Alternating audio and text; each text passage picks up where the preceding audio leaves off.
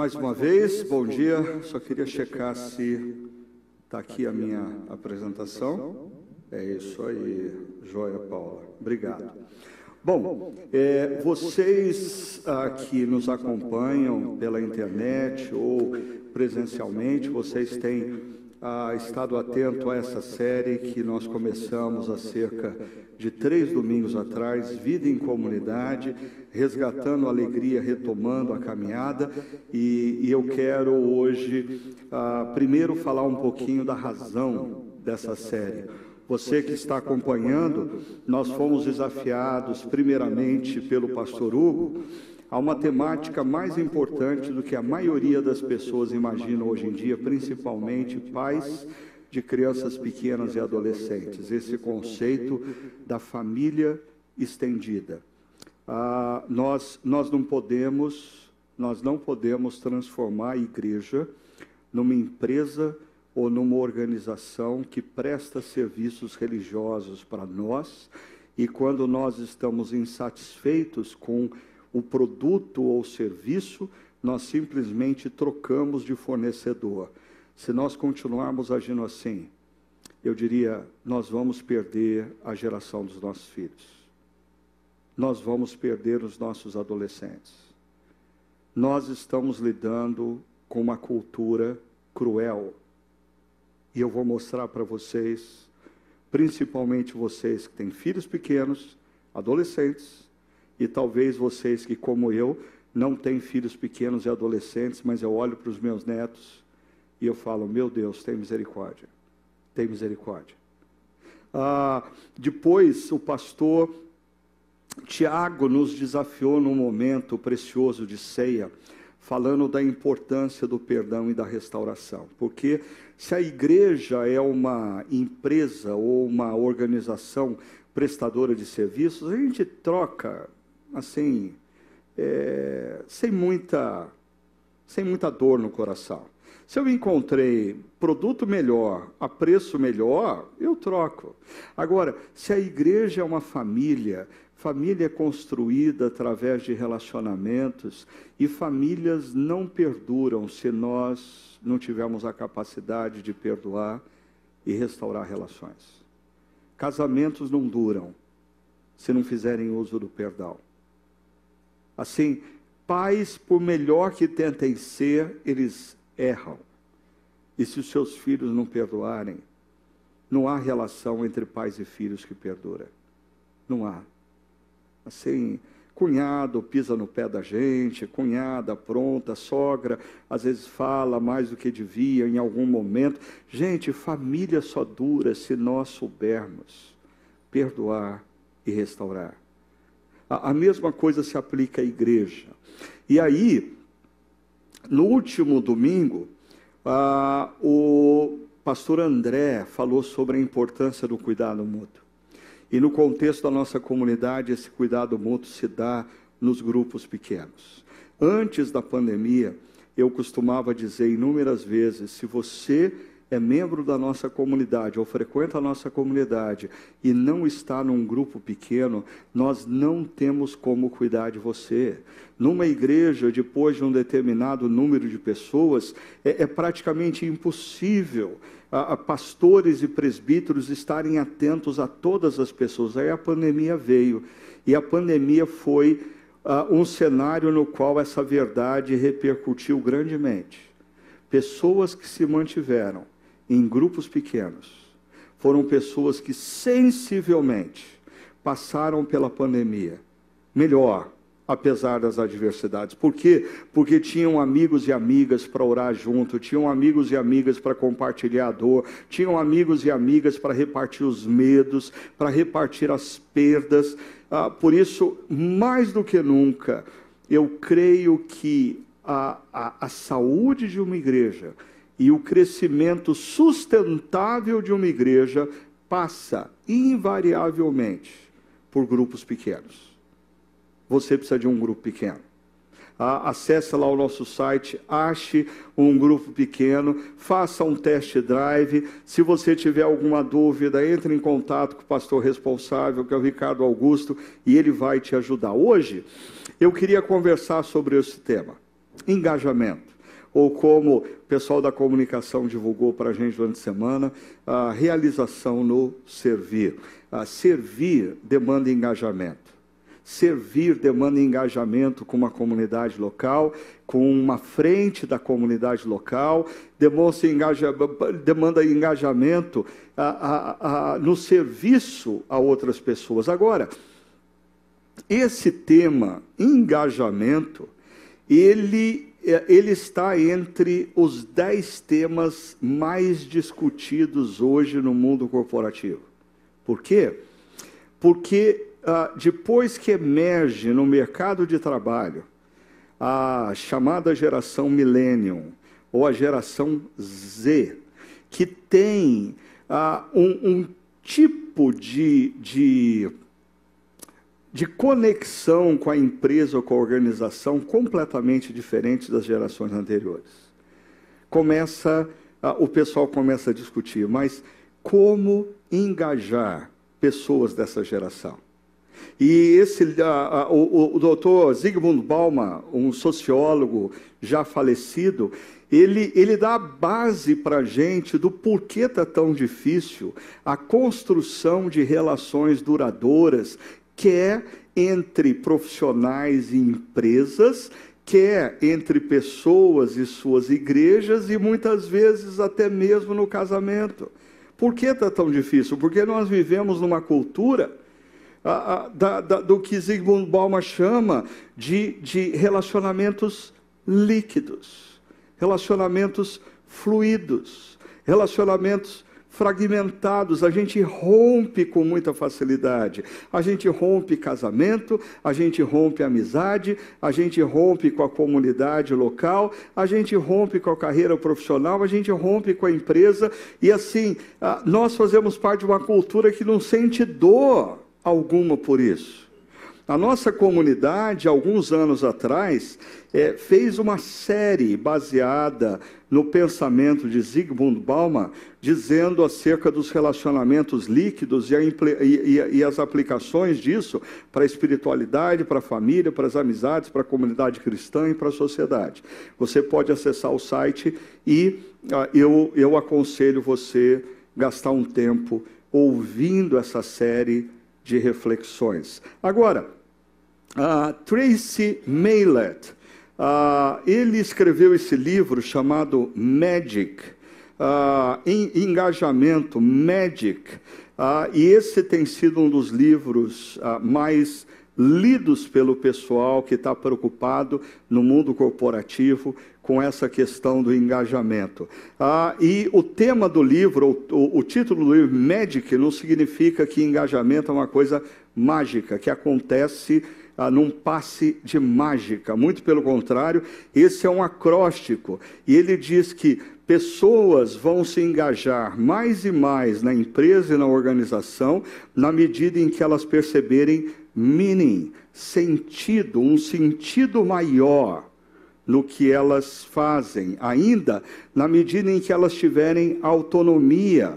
Essas gerações mais jovens, elas demandam um espaço e uma autonomia que gerações anteriores não demandavam. Ainda growth, ou seja, as tarefas que são delegadas devem desafiar a pessoa de tal maneira a crescer. As pessoas precisam sentir que o que elas fazem tiram elas da zona de conforto e fazem com que elas sempre aprendam um pouco mais.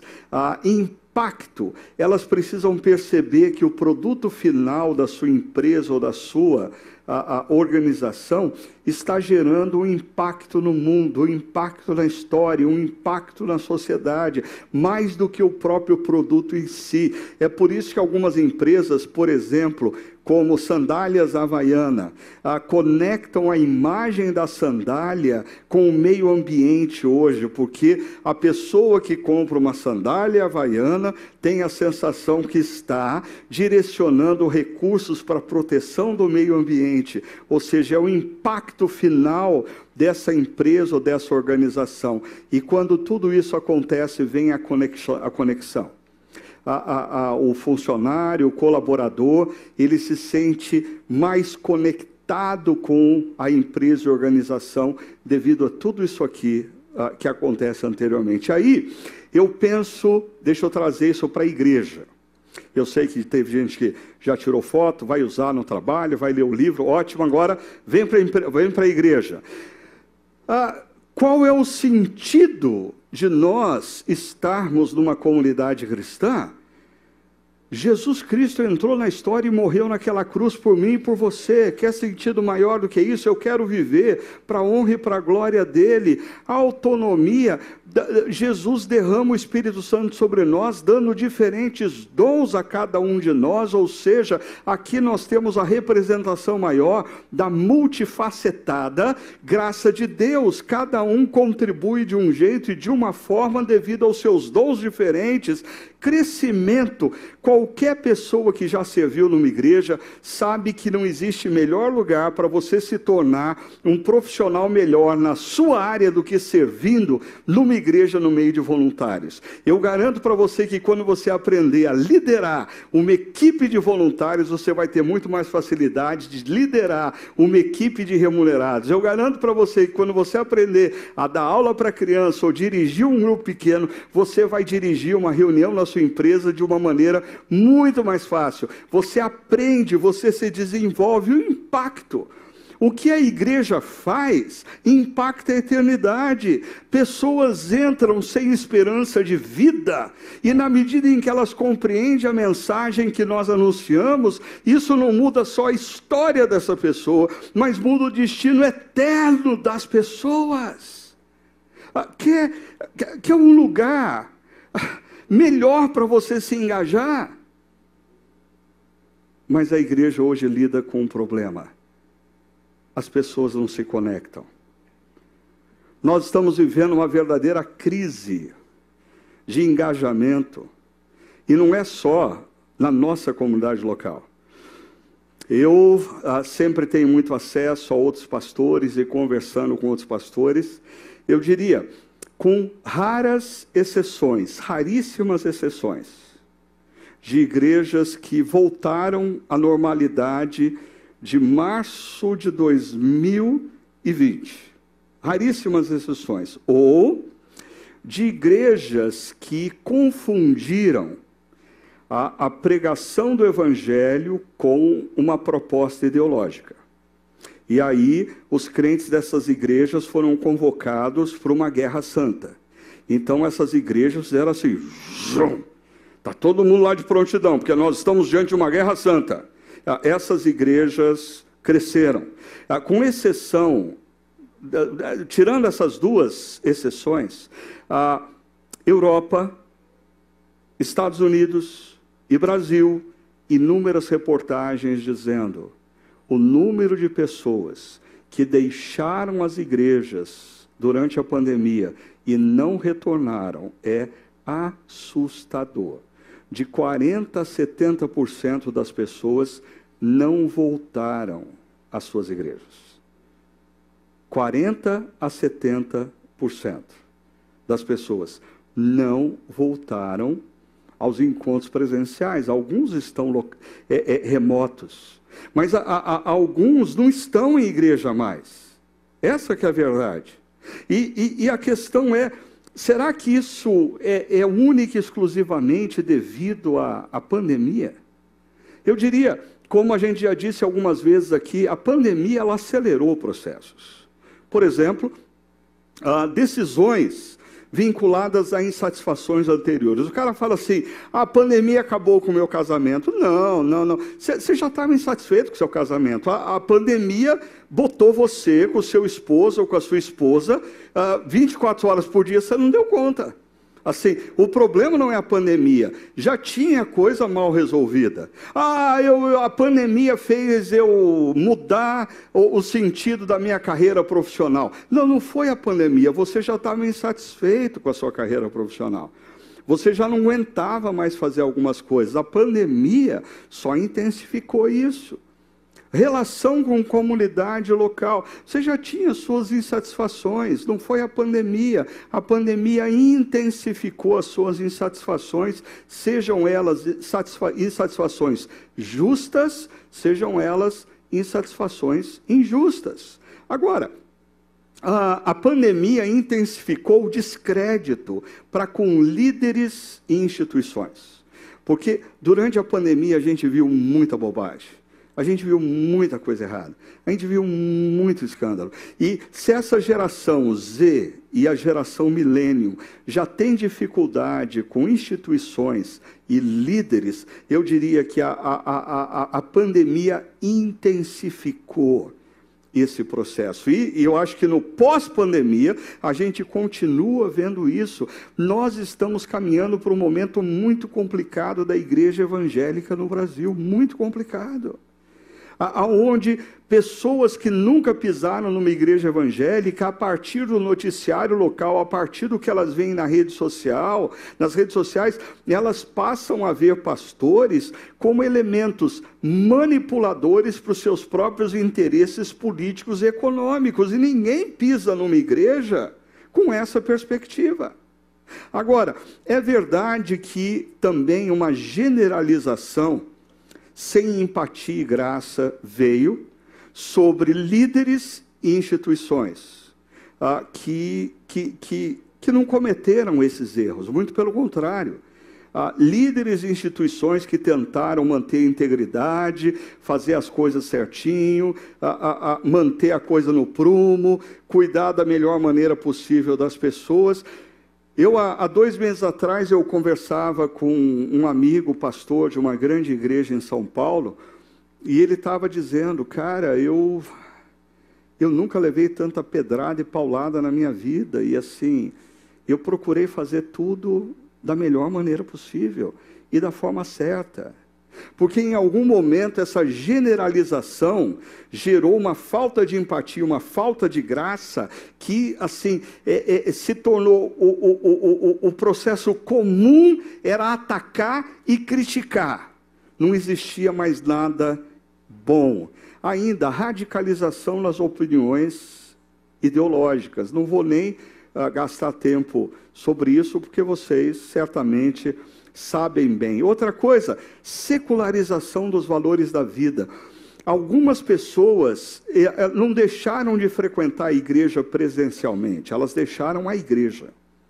Elas deixaram a igreja porque os seus princípios e valores se tornaram seculares, ou seja, quando a gente fala de secularização, nós estamos falando do processo através do qual pessoas deixam de ter valores e princípios a partir da palavra e passam a ser regidas pelos princípios e valores da cultura, o que é vigente na cultura. Então, se na cultura o que é vigente é aproveite a vida, tenha prazer. O cara falou assim: ah, eu não vou mais pisar em igreja, eu vou entrar num grupo de bike, eu vou aprender beat tênis de domingo. Nada contra andar de bike, ah, fazer beat tênis, mas a, questão é que, ah, primeiro, essas pessoas estão tomando essas decisões, não é uma mera questão de deixar de frequentar a igreja, mas é um processo gradativo de deslocar o centro da vida para o prazer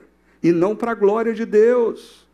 O que rege a minha vida como discípulo de Cristo é a glória de Deus, não é o prazer. E quando você começa a fazer opções baseadas no prazer, gradativamente toda a sua vida passa a ser regida pelo hedonismo, pelo mero prazer. Agora, ah, tudo isso gera como consequência a desconexão da vida comunitária.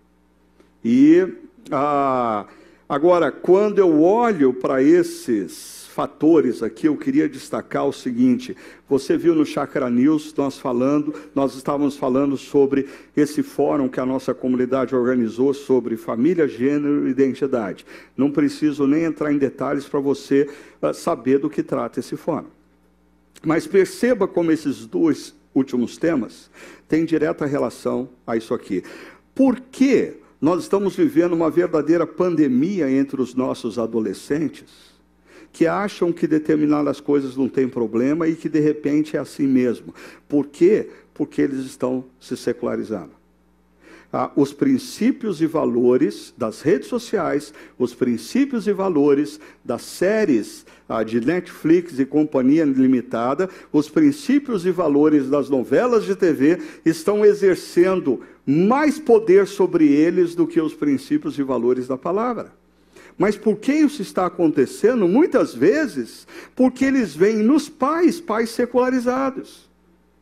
Pais que valorizam coisas que não são coerentes à valorização que um discípulo de Cristo deveria ter, como, por exemplo, a questão do, da comunidade cristã, a leitura da palavra, princípios e valores norteadores do negócio. Agora, Observe, a desconexão da vida comunitária é, vai gerar um problema seríssimo, e aqui eu entro na, no tema família estendida. Ah, porque eu, eu acho que pais de crianças pequenas e de adolescentes não se deram conta, não se deram conta do tamanho do desafio que eles têm diante deles e que eles não vão dar conta sozinhos. Eles não vai, vão dar conta sozinhos. Sobre esse tema, eu tenho defendido três coisas. Se eu fosse pai de criança pequena hoje, eu tomaria uma decisão. Primeiro, eu vou assumir a responsabilidade que a formação espiritual do meu filho se dá em casa, não se dá na igreja, porque assim, é crueldade você pedir para a igreja em uma hora por semana mudar a cabeça do seu filho depois que você deixou ele a semana inteira nas redes sociais, nos videogames, nos programas de TV, e depois você diz, ah, a igreja não presta. Não, o que não presta é outra coisa, não é a igreja. Ah, eu acho que isso aqui sempre foi responsabilidade dos pais, sempre foi, mas eu queria dizer uma coisa para vocês: nunca foi tanto como agora. Assim, Pais não podem se dar o direito de mandar os seus filhos para a escola, eles voltam e não ter tempo para conversar com eles. Ah, você, você vai perder o seu filho. Você manda ele para a escola. Mas quando ele voltar, você tem que ter diariamente tempo para conversar com ele. Você tem que ter tempo diariamente para dialogar com ele sobre o que ele está vendo nas redes sociais, o que ele está assistindo na Netflix. Você precisa inserir princípios e valores cristãos na vida dos seus filhos. Você tem que orar com eles diariamente, porque isso sempre foi responsabilidade dos pais, mas nunca foi tanta responsabilidade dos pais. Faz sentido? Segunda coisa que eu optaria se eu tivesse criança pequena. Eu mudaria minha concepção de que eu preciso colocar o meu filho na melhor escola da, da cidade, porque eu quero que meu filho seja um executivo, um CEO, um médico, um engenheiro, um advogado famoso. Eu prefiro ter o meu filho um advogado, um engenheiro, um CEO médio, mas crente, do que ter um cara que vai crescer e vai se perder. Por isso, eu colocaria o meu filho numa escola, não que ensina religião para o meu filho, ok? Pior coisa que você pode fazer para o seu filho é torná-lo religioso. Ah, não vai dar certo. Ah, mas um, uma escola que tenha cosmovisão bíblica. Ah, não existe? Então é responsabilidade dos pais dessa comunidade criarem uma. Não é minha responsabilidade, eu não tenho filho pequeno. Mas vocês têm. E se vocês estão preocupados com isso, vocês precisam fazer alguma coisa em relação a isso. Agora, vem o terceiro e último ponto do tripé aqui. Uma comunidade cristã forte, e aí vem o, o conceito de família estendida. A Hillary Clinton, ah, quando ela era primeira-dama nos Estados Unidos, ela fez uma visita à África e ela ah, observou como que se dava a formação de uma criança na África. E ela, como norte-americana, altamente individualista, ah, voltou chocada. Porque ela voltou e disse para o povo americano: para criar uma criança, nós precisamos de uma tribo inteira. É. E, e para mim, esse é o erro que alguns pais estão cometendo. Para criar uma criança na cultura atual, nós precisamos de uma tribo inteira. Você vai precisar de uma comunidade cristã forte, sabe por quê? O seu filho precisa ter amigos. E aí, você precisa trazê-lo a uma comunidade cristã para que ele faça amigos cristãos. Mas daí ele vai querer passar um final de semana na casa do amiguinho, e bom vai ser para você se ele for passar o final de semana na, na casa do amigo, e a, na casa do amigo ele perceba que os mesmos valores e princípios que regem a casa dele estão presentes também na casa dos amigos. Em outras palavras, ó, nunca, nunca na história recente a comunidade cristã foi tão importante para quem quer criar filhos. Interessante. Alguns domingos atrás eu falava sobre batalha espiritual, sobre estratégias do inimigo. Ah, então eu faço o contraponto. Nunca, nunca na história recente frequentar uma comunidade cristã foi tão combatida. Alguma coisa estranha no ar. Porque você que tem filhos, crianças ou adolescentes, mais do que nunca você precisa de uma comunidade que reforce os princípios e valores que você ensina para eles ah, no seu lar. Mais do que nunca você precisa de outros pais que, quando o seu filho se desloca para a casa deles, reforcem os valores e princípios que você ensina. Agora, parte da minha conversa com vocês hoje é essa comunidade cristã ela vai ser construída por vocês. E já já eu explico quem são os vocês dessa frase. Antes, deixa eu mostrar para vocês o que Pedro que está falando para uma comunidade da diáspora, uma perseguição havia acontecido, as pessoas foram espalhadas pela Ásia Menor. Ele começa esse trecho dizendo assim: O fim de todas as coisas está próximo, portanto, sejam criteriosos e estejam alertas, dediquem-se à oração. A, a minha proposta é nós, como comunidade cristã, discípulos e discípulas de Jesus, nós vamos responder a essa crise de engajamento, primeiro, resgatando uma consciência. O fim está próximo. Ah, com isso, eu não estou querendo dizer que Deus me revelou a data em que Jesus vai voltar e eu estou fazendo uma afirmação categórica: o fim está próximo. Eu estou querendo dizer que ao longo da história, ah, discípulos e discípulas de Jesus realmente comprometidos com Ele oravam constantemente dizendo: Maranata vem Jesus, e esperavam a concretização do reino da maneira mais imediata possível. Hoje nós oramos assim: Jesus, abençoa esse negócio que eu estou começando, faz ele prosperar. Jesus, eu, eu, eu comecei o MBA agora, ah, Jesus, a, a pós-graduação, o pós-doc. Jesus, dá um tempo aí, se o senhor está pensando em voltar logo, dá uma segurada, porque eu tenho tanta coisa para fazer ainda. Ah, que história é essa? Isso demonstra o porquê nós falamos que a igreja está se secularizando, porque cristãos do passado não existia nada, nada mais desejado do que a concretização do reino na história. Pergunta, você não precisa responder, tá bom, para não ficar constrangido, mas você realmente deseja que Jesus volte e concretize a história? Hoje à tarde? Ah, não, não, não, não, vai atrapalhar. Eu, eu, eu batalhei tanto algumas coisas tal. Quem sabe depois do jogo das quatro do Palmeiras? Né? O que, que a gente de fato deseja? Onde é que está o nosso anseio maior? Perceba, quando a gente fala que o fim está próximo, outros trechos da Bíblia nos dão uma dica, ah, dizendo lá, Paulo para Timóteo diz assim: nos últimos dias sobreverão tempos difíceis, ok? Ah, me descreve, apóstolo Paulo, os tempos difíceis. Ele diz: os homens serão egoístas. Ah, deve estar longe, porque hoje em dia os homens não são egoístas. Avarentos, amam dinheiro, presunçosos, arrogantes, blasfemos, desobedientes aos pais. Não, a nossa geração é assim um, um doce na relação com os pais, ingratos, ímpios, sem amor pela família, irreconciliáveis, caluniadores, sem domínio próprio, cruéis, inimigos do bem, traidores, precipitados, soberbos, mais amantes dos prazeres do que amigos de Deus. Como você pode perceber nessa descrição, assim não existe nenhuma chance do fim estar próximo.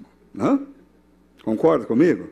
Assim, nada do que o apóstolo Paulo diz aí a gente vê ah, no noticiário diário. Ainda, ah, Jesus, falando para os discípulos, diz: Naquele tempo, muitos ficarão escandalizados, trairão e odiarão uns aos outros.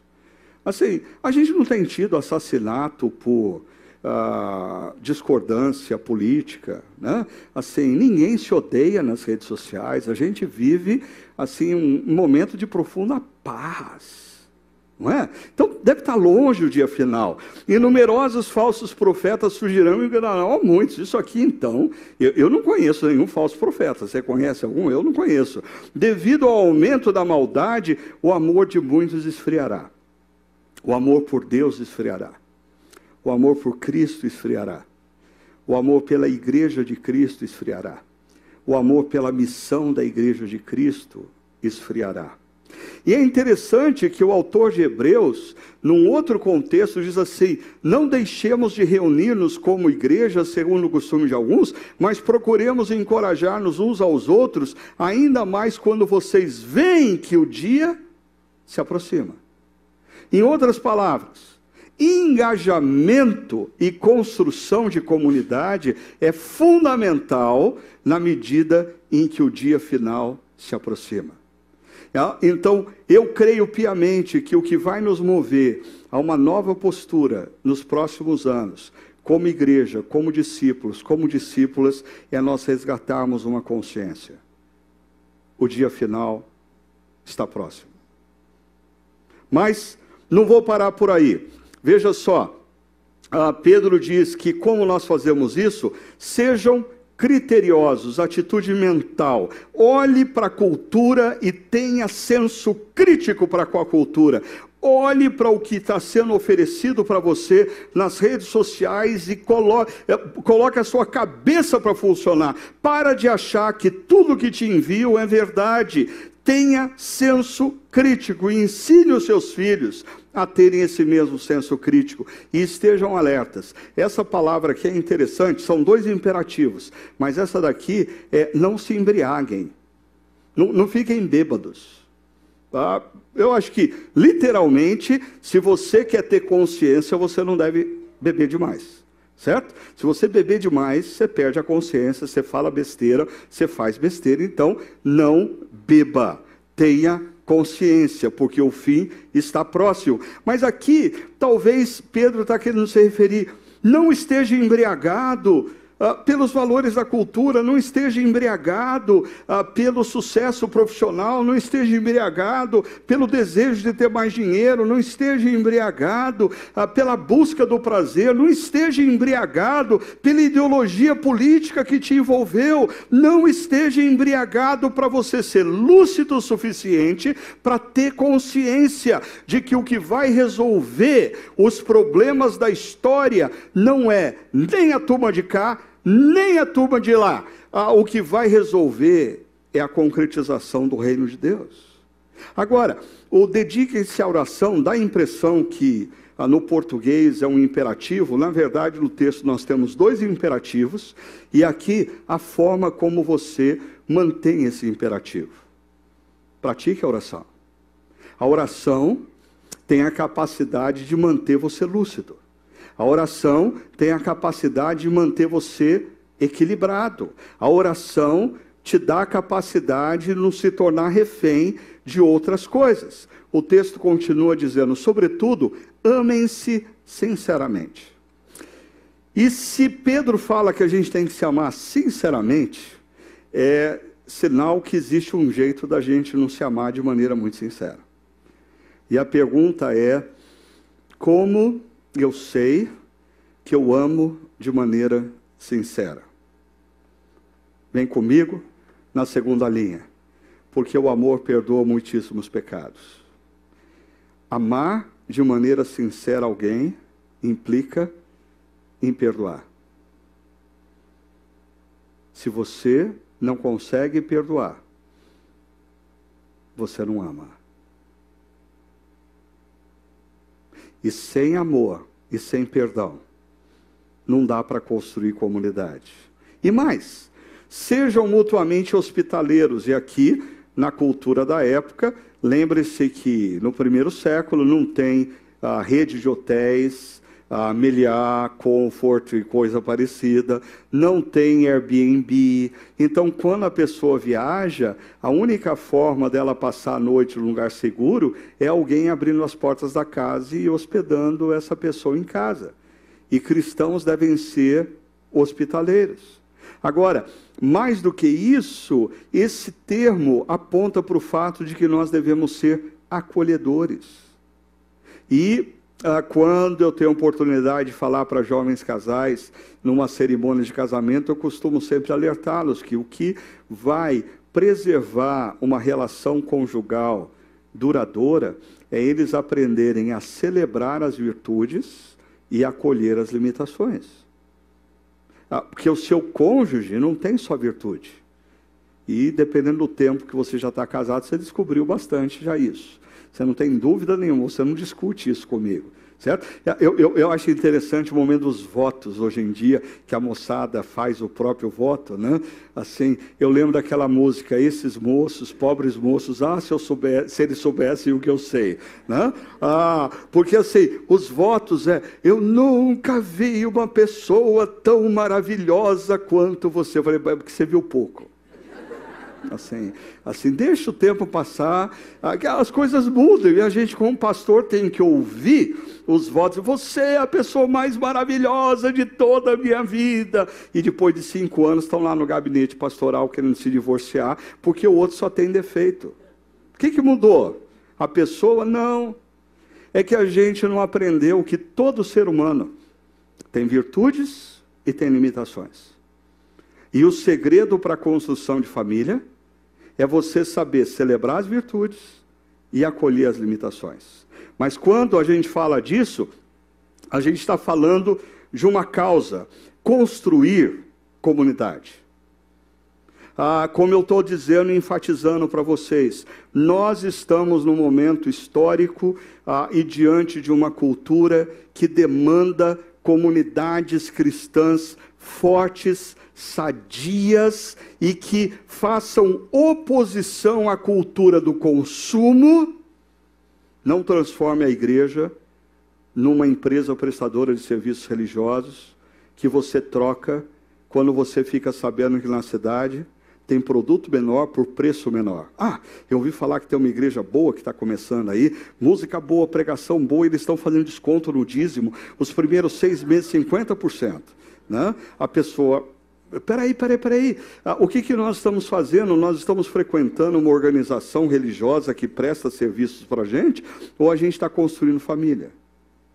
E se a gente está construindo família, a gente vai ter que aprender a celebrar as virtudes e acolher as limitações. Porque assim, é só uma questão de tempo para você perceber que o outro não é tão perfeito como você imaginava. E aí, a única maneira da gente manter família é a gente falar: bom, ele não é perfeito, mas ele tem virtudes.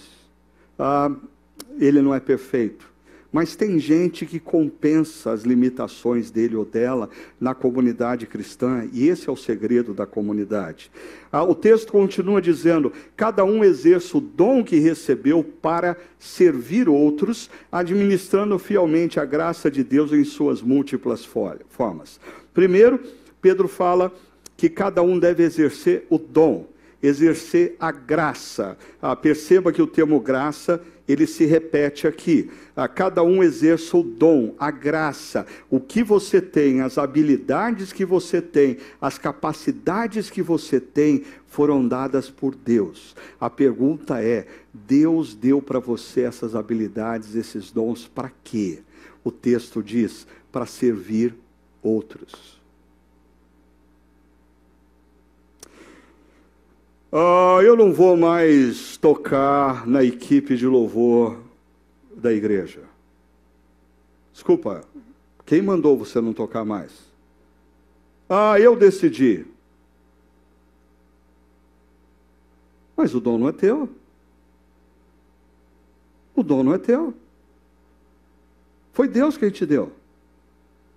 E Ele te deu para um propósito: servir outros.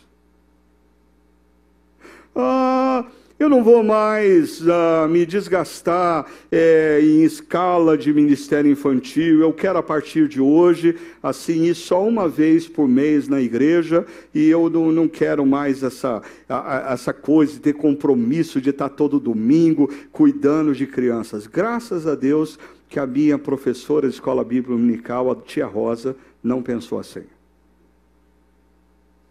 Ela entendeu que aquilo era um dom que Deus tinha dado. E não cabia a ela decidir como e quando, porque é de Deus. Perceba, essa expressão administrando fielmente a graça, nos aponta para o fato de que nós recebemos de Deus algumas habilidades e algumas competências, mas Deus nos deu e nós somos mordomos, as habilidades não são nossas. Elas são de Deus. Deus, assim, deu para a gente e diz: usa como eu usaria.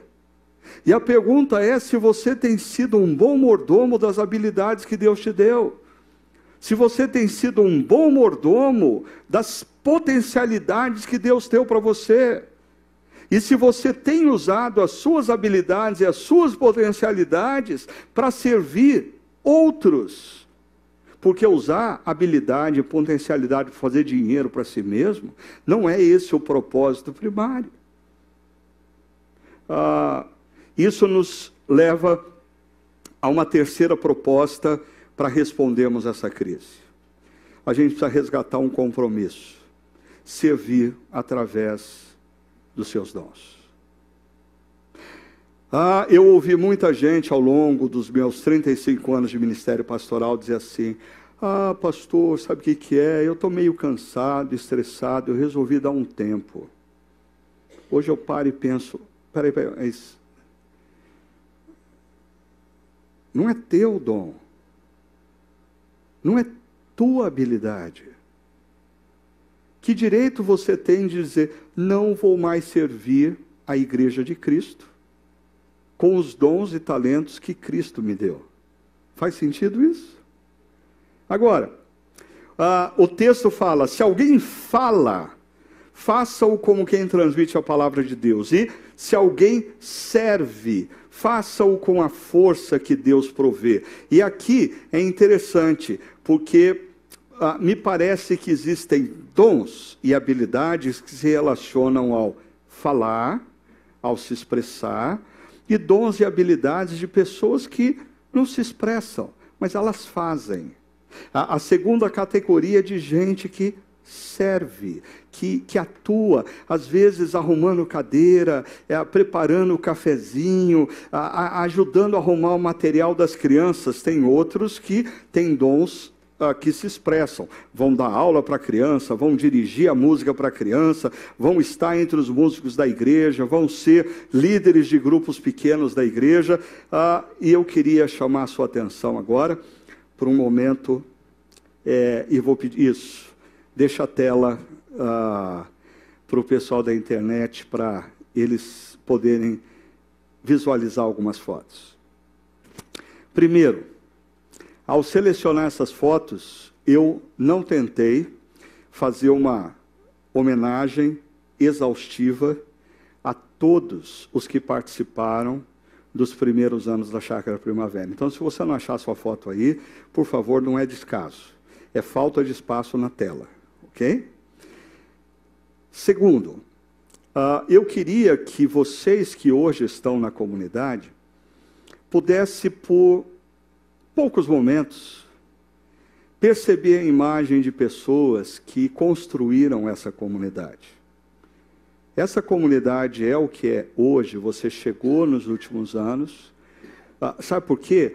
Porque algumas pessoas decidiram que era importante ter uma igreja relevante na cidade. E eles se dedicaram muito a isso. Algumas dessas pessoas que estão na tela, elas não estão mais conosco, porque elas estão na glória com o Pai. mas elas combateram o bom combate, completaram a carreira delas e guardaram a fé. Outras pessoas não estão conosco porque a, a vida os levou para lugares distantes ah, hoje a gente tem gente que participava dos primeiros anos lá da chácara, que está na Europa, está nos Estados Unidos, está no Canadá, está ah, em diversas partes do Brasil e do mundo. Agora cedo mesmo eu conversava ah, com a Eunice e com o Edson sobre um casal querido que está em Recife. Eles estão servindo em outras comunidades, alguns se tornaram pastores, outros missionários, outros são profissionais que servem em outros lugares e em outras igrejas.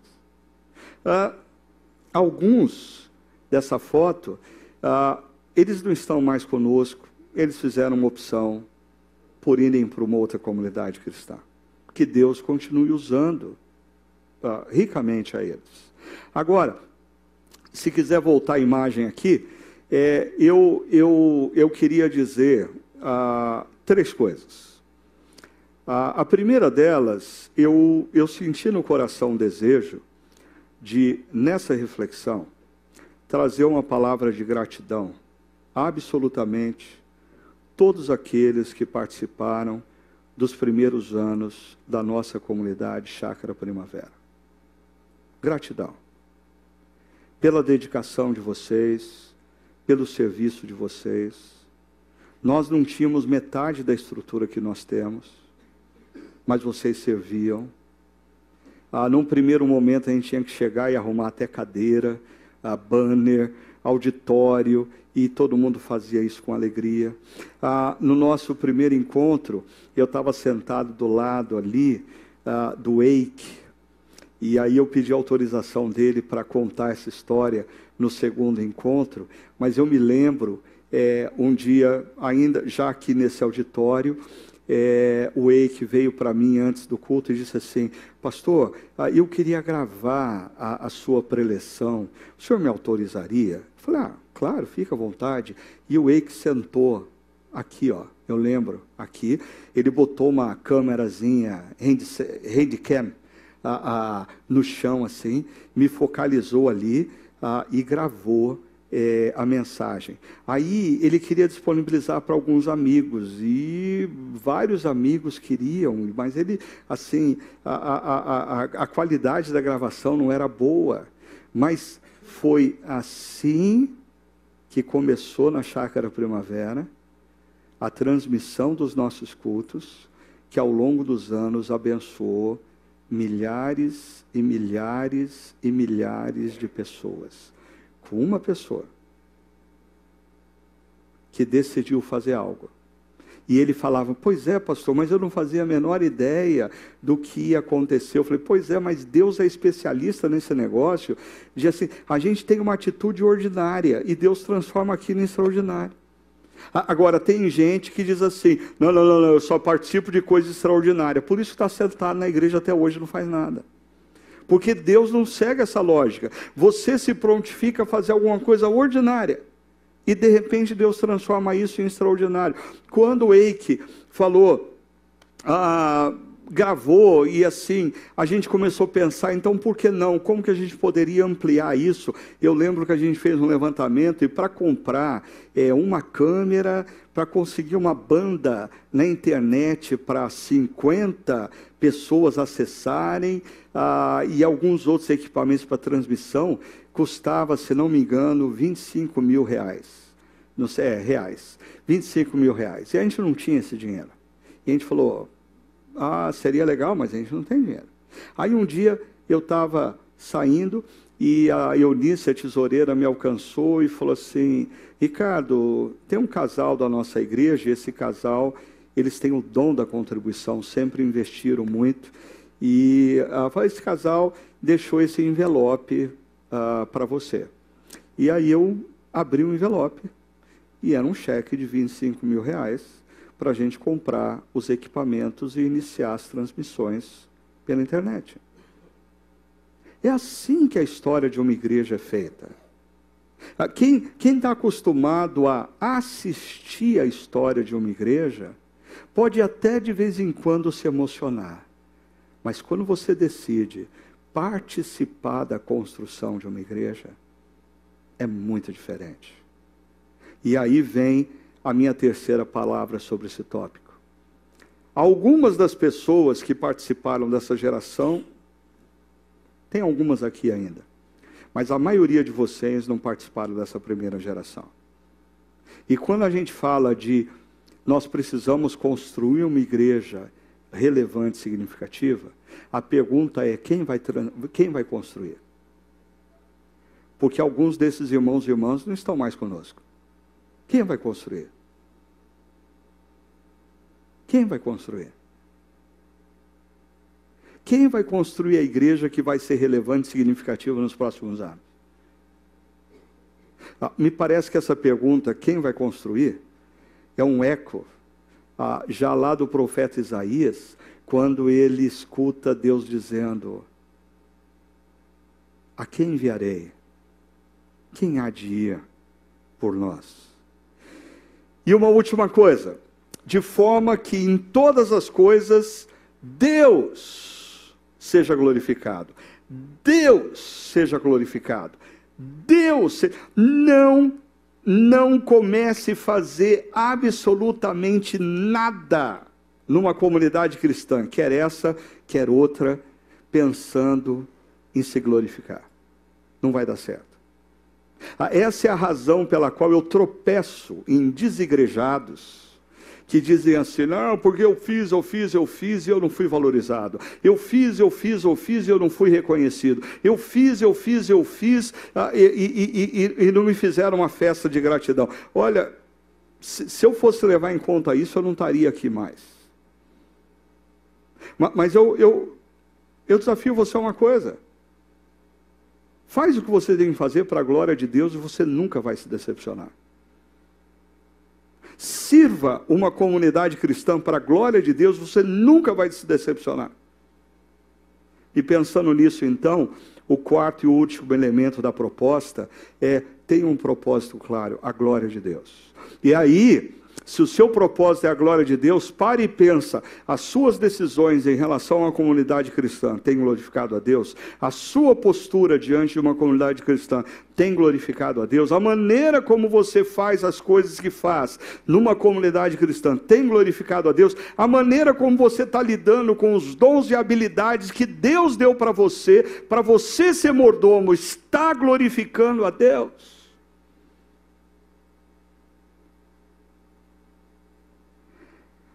Eu, eu gosto sempre de lembrar da histórica do Eric Liddell, que foi medalhista olímpico nos Jogos de Paris de 1924. Eu não, não assisti, eu não estava vivo ainda. Mas o Eric Liddell era um escocês e ele se preparou para a prova de 100 metros rasos. Ah, quando ele chegou lá, a organização não era ainda como é hoje, né? Ele descobriu que na agenda das provas, a prova de 100 metros rasos caía de domingo. E ele era, como eu conhecia quando era criança, ele era crente. Era domingo. Ele falou: não vai dar para eu correr de domingo. Não vai dar. Olha a loucura. O cara abriu mão de algo que ele treinava há anos. Por quê? Porque era domingo. Aí, abriram oportunidade para ele correr uma prova para a qual ele não tinha se preparado, 400 metros. E hoje a gente sabe que assim, se preparar para uma prova de 100 metros é uma coisa, para 400 metros é completamente diferente. E o Eric Liddell foi correr a prova de 400 metros. E sabe o que aconteceu? Medalha de ouro, recorde olímpico. Recorde olímpico. Depois de Paris, o Eric Liddell se tornou missionário na China. E ele e a família dele morreram na China, servindo a Deus. A, a história do Eric Liddell está naquele filme Carruagem de Fogo. E no fim do filme aparece o Eric Liddell correndo e a irmã dele é, lendo o diário de Eric Liddell. E um trecho do diário dele diz assim: Deus me fez veloz, e quando eu corro, eu sinto ele sorrir. Isso é viver para a glória de Deus. É você ter prazer no prazer de Deus. É você saber que quando o Gustavo toca, Deus sorri. Quando o Fábio toca, Deus sorri.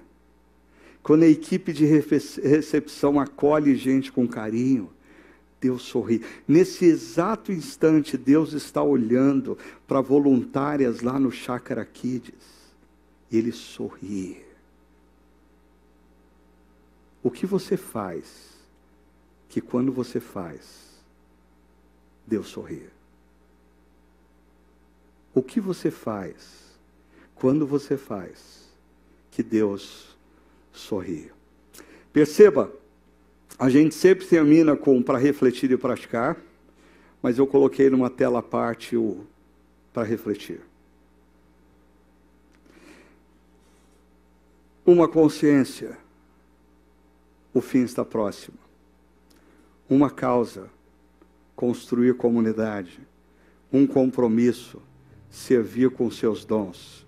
Um propósito, glorificar a Deus. Concorda comigo que essa é uma agenda fantástica? Eu, eu desafio você a, a dizer nessa manhã: eu vou seguir essa agenda. E daqui um, dois, três anos você me conta se a sua vida não é diferente. Se você não viu Deus fazendo de coisas ordinárias, coisas extraordinárias, como eu contei acerca do Eike e de muitos outros. Ah, eu, te, eu vi uma geração que construiu essa comunidade. Mas eu tenho uma consciência hoje. Ah, talvez a construção dessa comunidade para os próximos anos tem mais a ver com Ricardo Augusto, com Hugo, com Tiago, com André do que comigo. Assim como tem muito mais a ver com alguns de vocês aqui do que com pessoas que no passado foram usadas por Deus. Por isso, esse é o para refletir, para praticar. Ah, eu queria convidar você a ter uma atitude assim.